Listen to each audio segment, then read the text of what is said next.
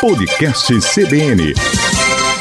Bom dia, Maceió. Bom dia, Alagoas. Sejam bem-vindos a mais um episódio do podcast Acontece em Alagoas. Um policial militar foi morto na noite do sábado, dia 17, após reagir a um assalto em um mercadinho no povoado Bananeiras, zona rural de Arapiraca. Segundo testemunhas, Charles Micael Vieira Silva, de 32 anos, presenciou o assalto praticado por dois homens no estabelecimento comercial do sogro. Eles atiraram no militar, atingindo-o no peito. Na fuga, segundo a polícia, a dupla de assaltantes ainda levou uma moto, modelo Honda Bros de cor laranja.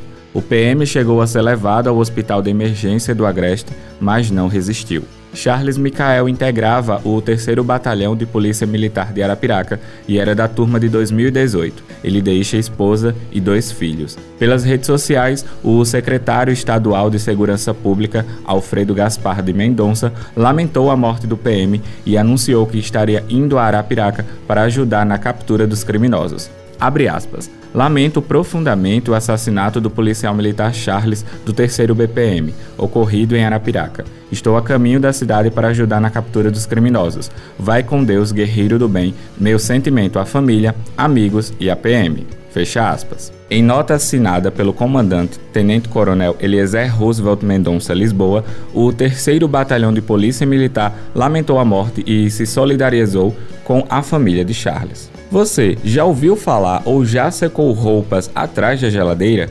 Acredito que sim, e com certeza isso deu certo. Mas sabia que este ato pode aumentar a conta de luz?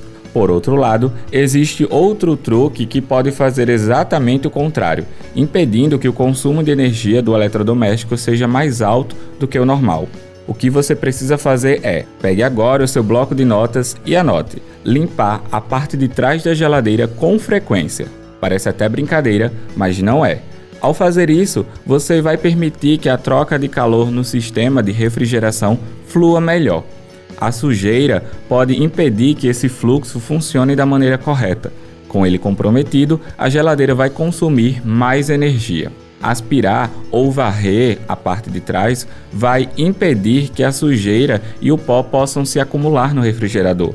Mas, no momento de limpar o aparelho, é preciso desligar e retirar o refrigerador da tomada por medidas de segurança. É preciso também ter um cuidado porque os tubos são muito delicados. A Defesa Civil de Maceió confirmou a recomendação de evacuação de um prédio no bairro do Trapiche da Barra, em Maceió, por causa da danificação no pilar de um apartamento do 12º andar. O dano na estrutura foi causado durante a reforma de uma cozinha do imóvel.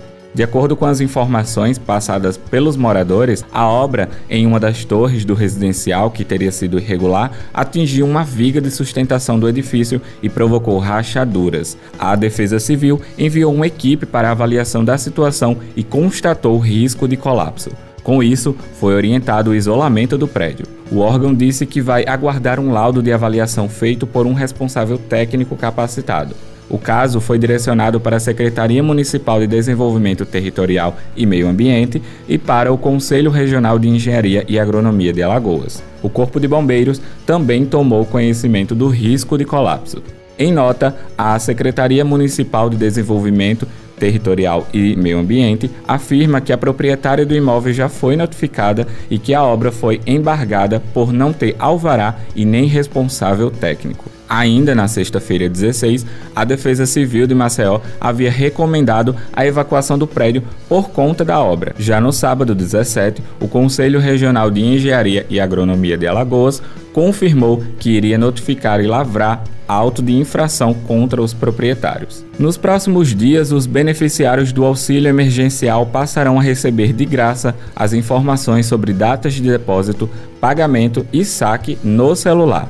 A Caixa Econômica Federal e o WhatsApp fecharam parceria, essa parceria inédita, para o envio de mensagens sobre o benefício. Uma conta oficial e verificada da Caixa passará a enviar as informações sobre o auxílio emergencial. Segundo o presidente do banco, Pedro Guimarães, cerca de 500 milhões de mensagens gratuitas deverão ser enviadas durante o pagamento das parcelas restantes do benefício.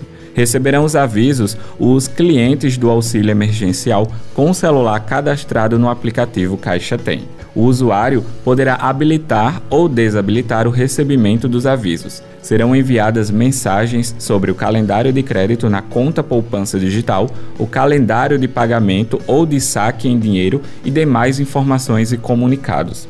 Segundo Guimarães, o uso do WhatsApp para enviar avisos é importante para garantir o acesso à informação a beneficiários muitas vezes sem acesso à internet.